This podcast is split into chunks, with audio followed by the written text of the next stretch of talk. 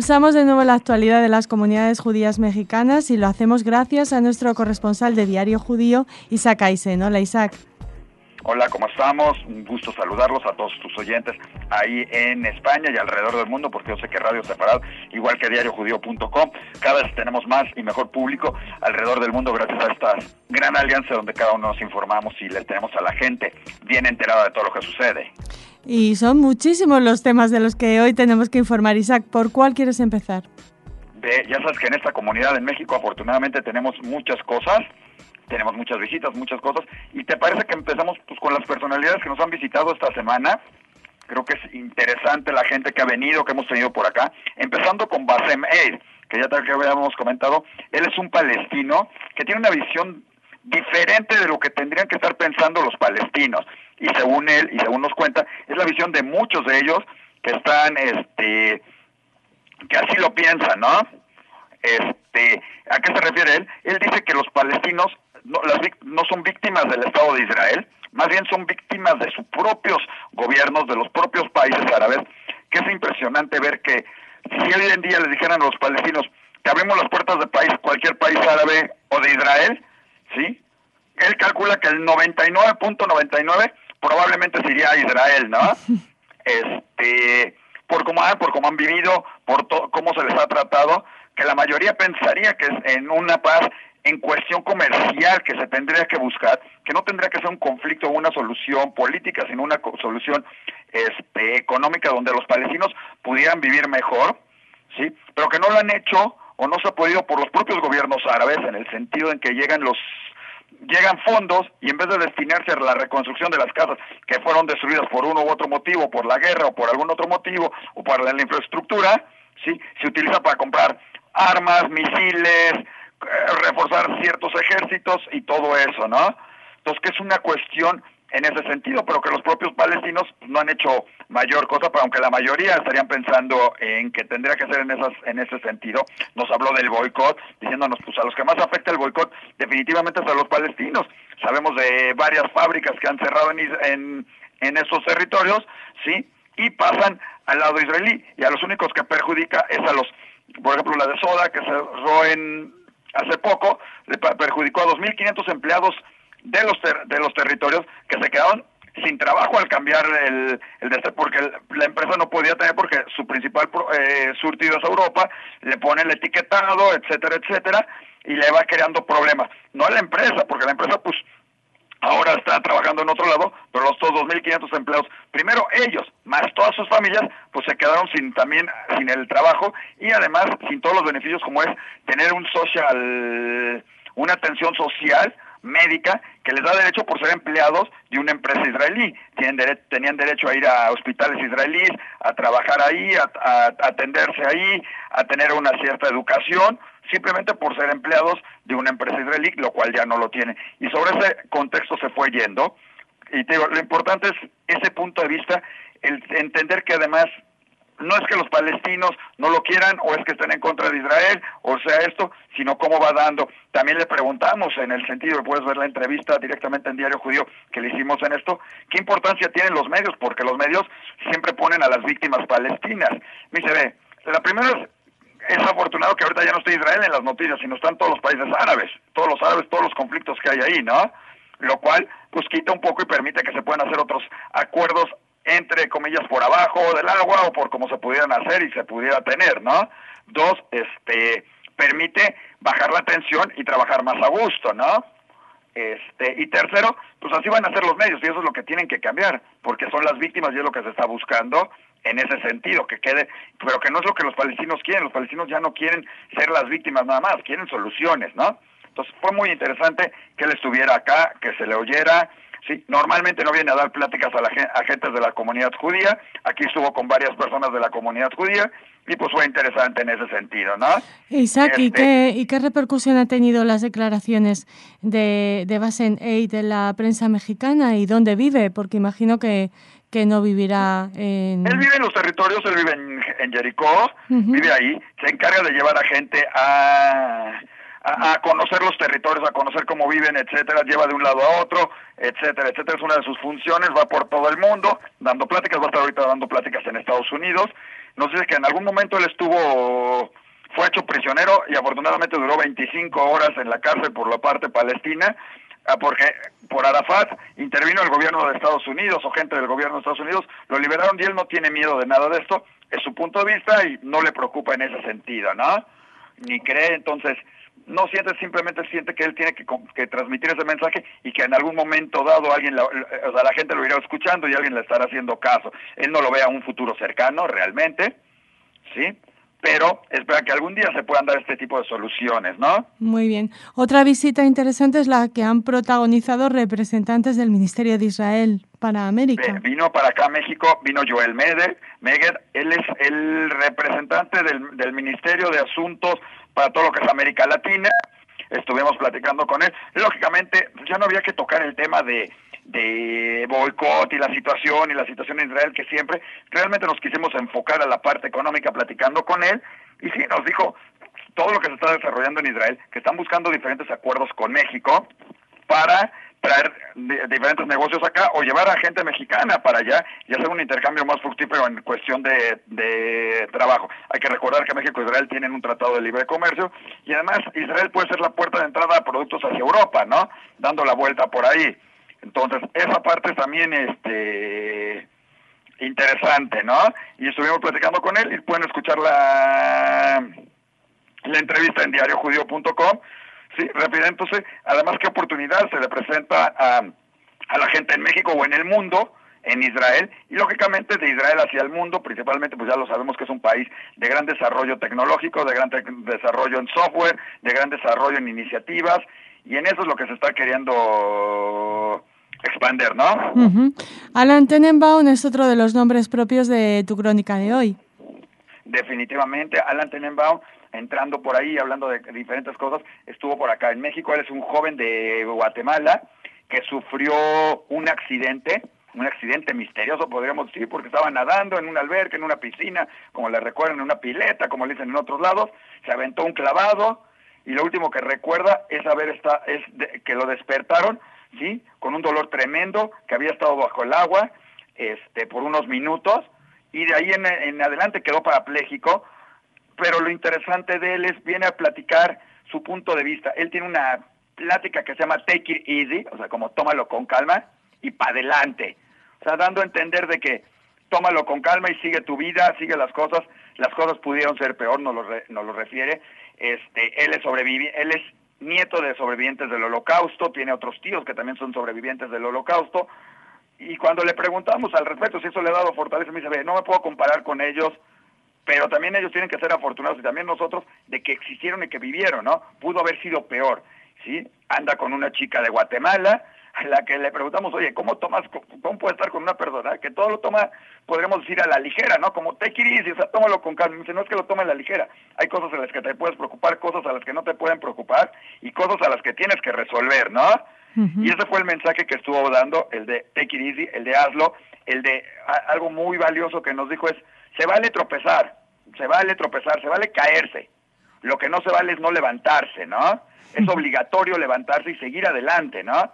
No te puedes quedar atorado, ¿no? Pues un, un magnífico consejo, de verdad, y una buenísima actitud vital. ¿Con qué seguimos, eh, Isaac?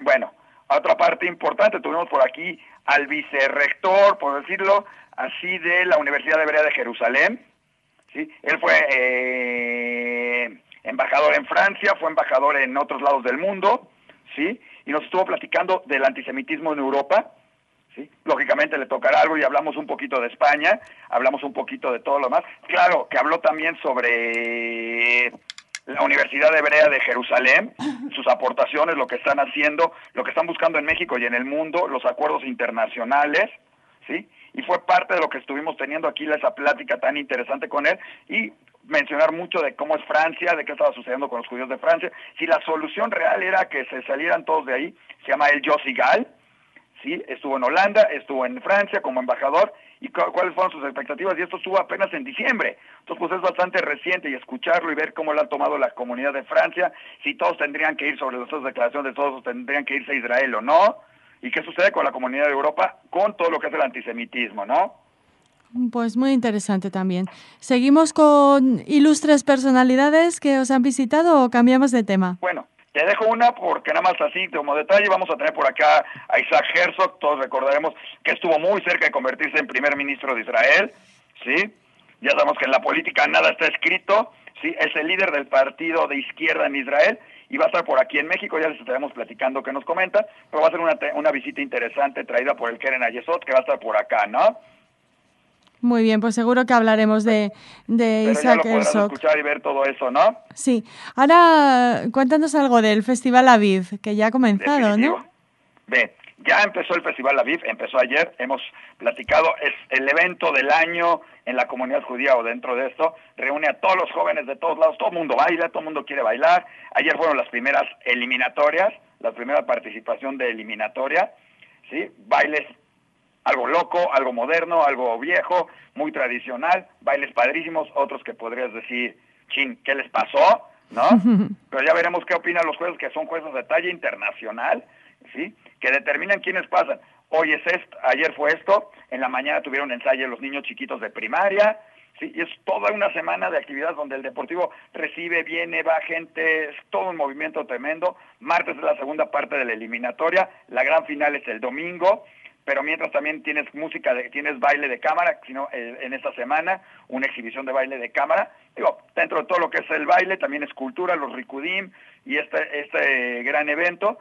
Y tienes el, jue el sábado en la noche a todos los que son secundaria, que no, es un, que no es competitivo, todos los que son a nivel de 13, 14, 15 años, 16 años de las escuelas eh, participan en un festival en la noche, ¿sí? Y para empezar siempre el Festival La Viv, ahora ya se da también lo que es el Blow Shine, que es el festival de música donde las bandas exponen, ¿no? Cantan, tocan y la gente tiene la oportunidad de ver a sus amigos, a sus cuates y de ver, de ver muy buena música. Hay gente que han salido de ahí de esos festivales. Hoy en día tenemos Page Sounds, que es un grupo muy interesante que salió de ahí, salió de hacerse cuates ahí, de con Meta, con, con varios jóvenes que se han reunido, ¿sí? Y ahora ya tocan profesionalmente y se presentan. Y además, curiosamente, este grupo de Page Sound, su presentación oficial se hizo en Israel, ya tocaron, creo, me parece, en España, tocan en Israel y ahora están así en México y ahora están haciendo hasta un acuerdo para un, un grupo internacional México-Israel que se van a juntar, o sea, cosas bien interesantes y que han salido a raíz de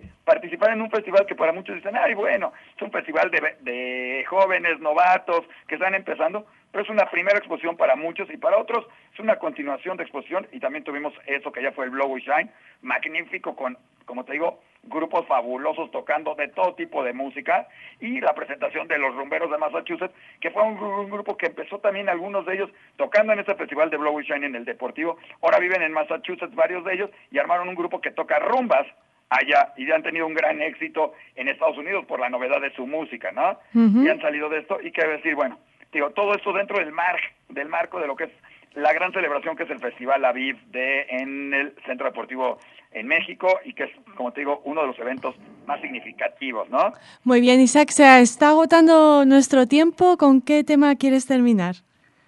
Este, pues yo creo que principalmente con todo lo que se viene también vamos a estar platicando de Purim, que aunque este año va a estar siendo Semana Santa y todo eso, pues yo creo que va a haber muchas celebraciones, muchas fiestas, hay por ahí una arriba de un coche y hay varias cositas más de las que les estaremos platicando y un detalle muy curioso nada más como detalle así que pasa ahí esta semana se despidió uno de los más grandes jugadores de México. Yo no sé si en calidad, no en calidad, en, en cómo haya sido, se llama Cuauhtémoc Blanco, seguramente han oído hablar de él. Jugó en España durante algún ratito, se hizo famoso en España por un golazo que le metió al Real Madrid. Perdón, Raquel. este, Isaac, esas cosas... Un gran, estuvo un rato por allá. En México fue toda una figura, como dicen, genio y figura hasta la sepultura. Hombre, hubiera preferido. Ya sabes, la política de alcalde en una ciudad y su equipo, el América, decidió hacerle un homenaje. ¿Por qué lo traigo a colación? Aparte que fue una gran fiesta en el Estadio Azteca, porque uno de sus goles más famosos, curiosamente, que además le costó ese gol, podríamos decir, no ir a un mundial, curioso. Pocos de los jugadores que conocemos que meten un gol y por un gol no van al mundial. Lo que pasa es que con ese gol se burló del portero del equipo rival y además se burló del entrenador del equipo rival, que a la postre fue el entrenador de la selección mexicana. Pero entre todo eso, y lo más curioso de todo eso, es que ese gol que se lo metió al Atlas, se lo metió a un portero que era de los pocos que han estado de la comunidad judía en el fútbol mexicano, a Isaac Mizrahi, ¿sí? Fue un gol que arrancó desde la media, se burló a medio mundo, al final sacó al portero, lo burló, le dio la vuelta al portero, le dio la vuelta a otro jugador, metió el gol y luego se fue y se tumbó así como en la cama enfrente del entrenador rival. Ma, qué feo. y todo el mundo recordará a Isaac Mizrahi como el que le metió ese gol, que a la postre, muchos dicen, fue lo que costó que no estuviera en otro mundial de fútbol. Entonces, pues curiosidades que se dan, que involucran también en cierta manera a la comunidad judía de México, ¿no? Muy bien. Repítenos los nombres del jugador y, de, y del portero. El jugador es Cuauhtémoc Blanco. Sí. El gran Cuau, como le dicen por acá, el famoso jugador que por ahí busca una cosa que se llama Cuauhtemiña, la puso de moda hasta en un mundial, y el portero se llama Isaac Mizrahi, que era un buen portero, estuvo en varios equipos, ¿sí? Y justamente fue el al que le metió su gol en el Atlas. Bueno, bueno Isaac, pues con este apunte tan, curioso, espero que hablemos de Hugo Sánchez mejor que de, que de alguien que mete goles al Madrid en la próxima crónica. Definitivamente, tampoco tenemos la oportunidad de, de estar con él, con Hugo Sánchez ahí saludándolo. Curiosamente, además, deja de decirte de eso, el representante de Hugo Sánchez, que es José Manuel Sanz, digo, lo conocerán muy bien en España, ¿sí? Fue el que llevó a Hugo Sánchez al Atlético de Madrid y después al Real Madrid y el que hizo todo. José Manuel Sanz es el mismo representante de eh, Cuauhtémoc Blanco. Y para que veas cómo se hacen las cosas acá en nuestro país y cómo quedan de repente curiosidades, José Manuel Sanz quedó en lugar de Cuauhtémoc Blanco estos días que Cuauhtémoc se vino, de, que salió de su puesto en la política para venirse acá, el que ocupó su, no su cargo, pero el que le ayudó cubriéndolo fue José Manuel Sanz, el representante de Hugo Sánchez, que además déjame decirte, yo creo que es nuestra máxima figura a nivel internacional junto con Rafa Márquez, ¿sí? En diferentes posiciones, pero Hugo Sánchez creo que dejó una vara muy alta para cualquier jugador, que creo que únicamente hoy en día podríamos decirlo con gente como Messi o, el, o Cristiano Ronaldo, que además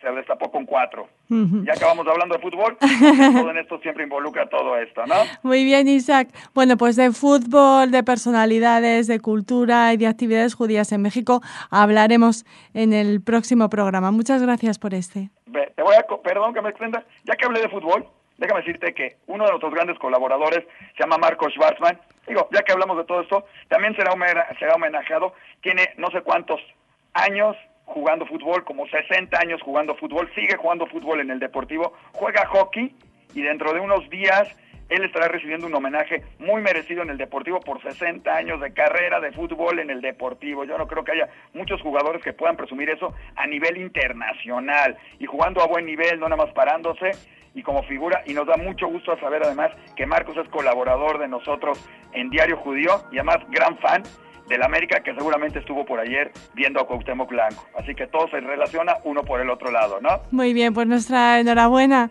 y muchas gracias, Isaac. Gracias.